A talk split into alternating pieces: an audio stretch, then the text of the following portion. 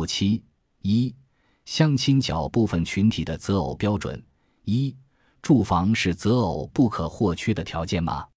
事实上，婚房由男方负责这条硬道理是行动者在两个层面博弈的结果：第一，待婚女性及其父母与待婚男性及其父母之间相互博弈的结果；第二，待婚子女与其父母之间博弈的结果。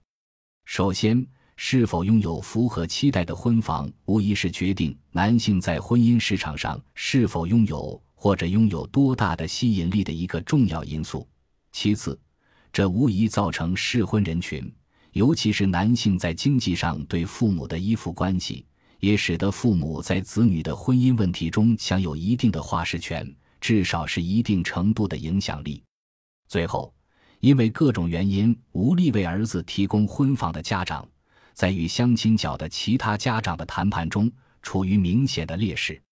被访者 S 四三 GLS 因为替生重症的妻子一并欠债、投资股市失利以及房价上涨前没有及时购买等原因，目前没能为儿子购买婚房。被访者 S 三九 LYQ 也是因为家庭变故无法为儿子购买婚房。一方面，他们被迫延迟退休时间。或者退休后另外谋求新的力所能及的工作，来攒钱为孩子的成家立业做准备。婚房这个过于物质化的衡量标准，让一些男方家长颇为恼火。被访者 S 四三 GLS 说：“谁说婚房一定要男方承担？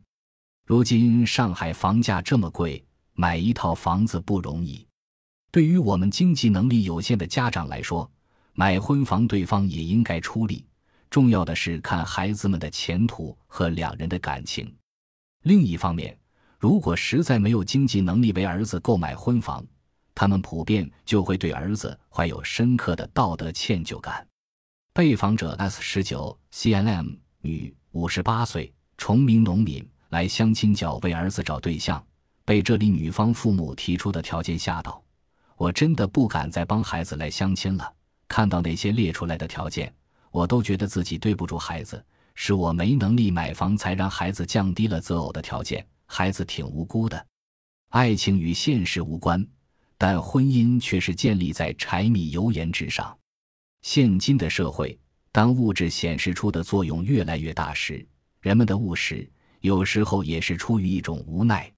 在目前的中国大中城市，婚房的确是一个非常现实的问题。有无婚房几乎成为来相亲角为子女寻找结婚对象的家长们首要关注的条件。有些女方家长甚至在择偶牌上白纸黑字的亮出了无房免谈的宣言。在我们看来，不仅男方家长孩子无辜，女方家长也是很无奈，甚至很悲哀。结婚总要有个窝，爱情总是要有所复利，这是一个再现实不过的问题。但是，上海近几年来飞扬跋扈的房价，直接使婚房这个问题日益严重化了。实际上，这不仅仅是上海一个城市的严重问题。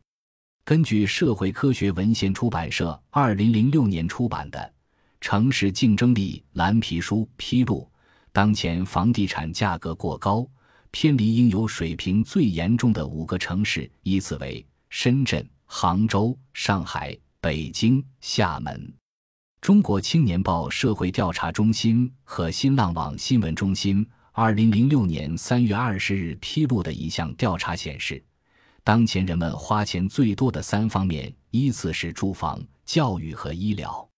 与此同时，公众感觉这些年上涨最快的，恰恰也正是这三方面：住房、教育和医疗。已经成为加重人们生活负担、影响人们生活质量的新三座大山。